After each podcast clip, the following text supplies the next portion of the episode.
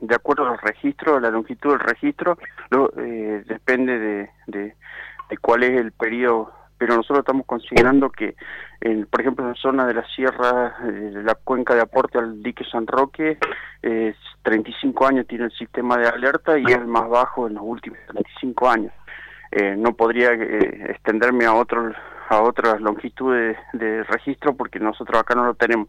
Pero de acuerdo a lo que informó el, Ministerio de Servicios Públicos analizando el registro de Córdoba Observatorio, que es uno de los más largos, sí, es uno de los, de los más secos en los últimos años. Pero lo importante es que sí, que está por abajo, claramente por abajo de la media. Marcelo, muy buenos días. Susana lo saluda. Eh, ¿Cuáles se creen que son las causas de esta situación, Marcelo? ¿Se han ah. analizado? No, no, no, lo, que sí, o sea, todo ciclo eh, del agua tiene, tiene, su, tiene periodos.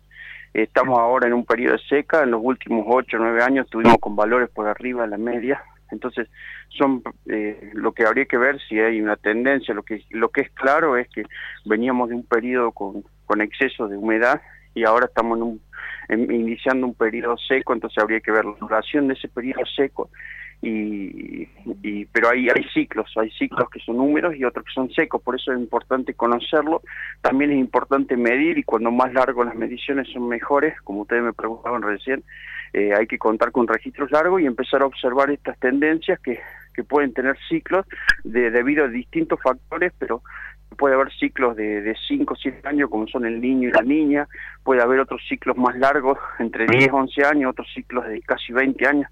Entonces habría que analizar debido a qué es el proceso, pero para eso necesitamos registros muy largos y lo importante es medir. ¿Puede ser que esto tenga que ver con la deforestación o no tiene vínculo?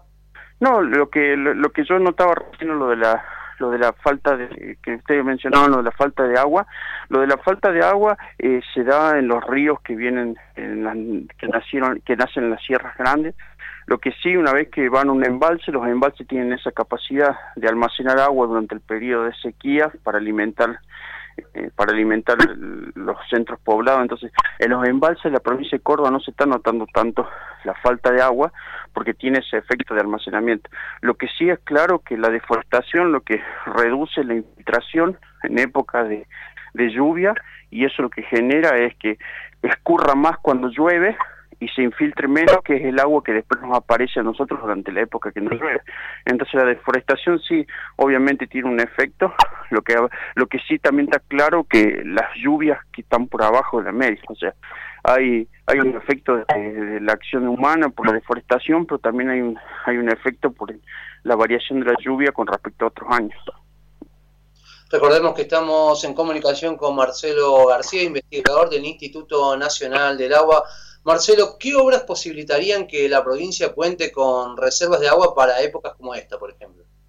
Eh, la, mayoría de los de los de los centros poblados de, de los ríos de Córdoba ya tienen su, sus almacenamientos de agua cerca de la sierra, o sea, la mayoría de los sistemas fluviales eh, ya tienen construidos reservorios, lo que hay que hacer es optimizar el uso de esa agua, o sea, todos tenemos, en lugar de pensar en la gran obra, tenemos que pensar en cómo puedo contribuir cada, cada persona puede contribuir a reducir el consumo.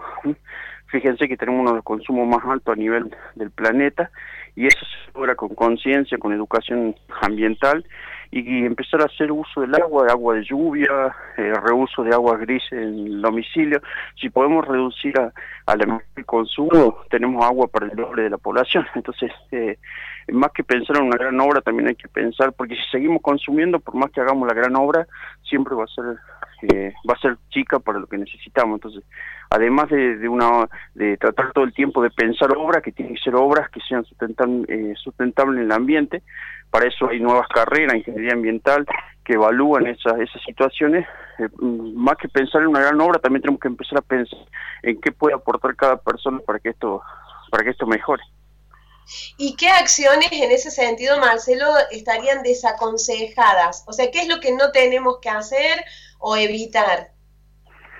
No, lo que, lo que, por ejemplo, algo que se puede hacer y es muy simple es, si uno con una lluvia de 10 milímetros que cae en un techo de 100 metros cuadrados, eh, una casa un poco más grande, que lo normal, pero yo para hacer fácil los números, 10 milímetros en un, techo de una casa de 100 metros cuadrados para un tanque de agua con una lluvia de 10 milímetros, que es una pequeña lluvia. Y eso es que hace que me permite regar durante 20 días. Entonces, uso de lluvia para para para, riego o, para, para limpieza del suelo, o sea, potable, pero un montón de usos tiene.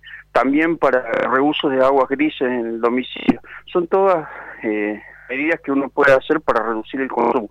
Obviamente después el organismo del gobierno también tiene que pensar en obras, pero esas obras también tienen que ser sustentables con el ambiente, no podemos pensar en una gran obra que tenga un daño ambiental muy grande. Entonces, siempre hay que pensar en, todos los posibles eh, eh, eh, que podemos hacer a la ciudadanía desde una, una pequeña una pequeña obra que sería juntar el agua de lluvia, pero tiene un impacto por la cantidad de habitantes que, somos, hasta una gran obra que, que es lo que se puede diseñar.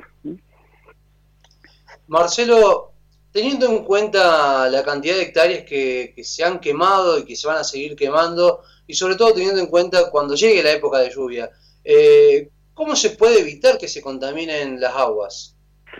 No, eso, eso tenemos muy cuidadosos ahora. La primera lluvia va a ser muy importante. Si es una lluvia, si es una pequeña llovizna, ojalá que sea así, va, va a ayudar a consolidar esa ceniza en el terreno. Si es una gran lluvia, va lo que va a hacer es, va a lavar eso, esa, esa, esa esos restos del incendio y van a ir a los cursos principales de los ríos y eso sí va a tener un impacto. O sea, lo que tenemos que esperar que la, primera lluvia que venga, que ojalá sea pronto, eh, no, no, no tenga ese efecto de una gran lluvia que produce gran escorrentía porque eso podría tener un efecto bastante mal.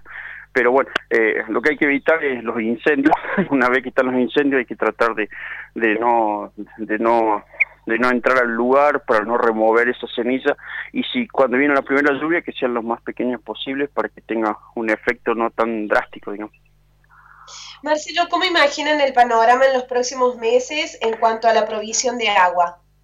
Eh, la provisión de agua eso depende mucho de la localidad del río, por eso generalizar en cuanto. Lo que sí es importante saber es que todas las localidades que se abastezcan directamente de los ríos y esos ríos nacen en la sierra, eh, y no hay no hay un reservorio, todos los ríos que, que no tienen reservorio, su condición están por abajo de la media. Entonces, tenemos que pensar con eh, formas alternativas de consumo, con otros cursos de agua o complementando usando eh, agua que, que saben escurrir también por los ríos, pero no en forma superficial, sino con, con en, con, que vienen corriendo por la arena, por el manto de arena que, que tiene ya el río, entonces empezar a, evaluar formas alternativas. Lo que nosotros estamos viendo es que en los próximos meses, con los pronósticos que hay, los próximos meses las lluvias previstas están por ahí debajo, de lo que se esperaba cada año. Entonces, no es una condición que desde que empieza a llover la primera lluvia ya se va a solucionar el problema. Por eso tenemos que hacer cambiar la conciencia ambiental de todos los habitantes, porque este efecto eh, no es algo que cuando venga la primera lluvia se va a olvidar, sino que hay que empezar a cambiar los hábitos para el próximo año sobre todo.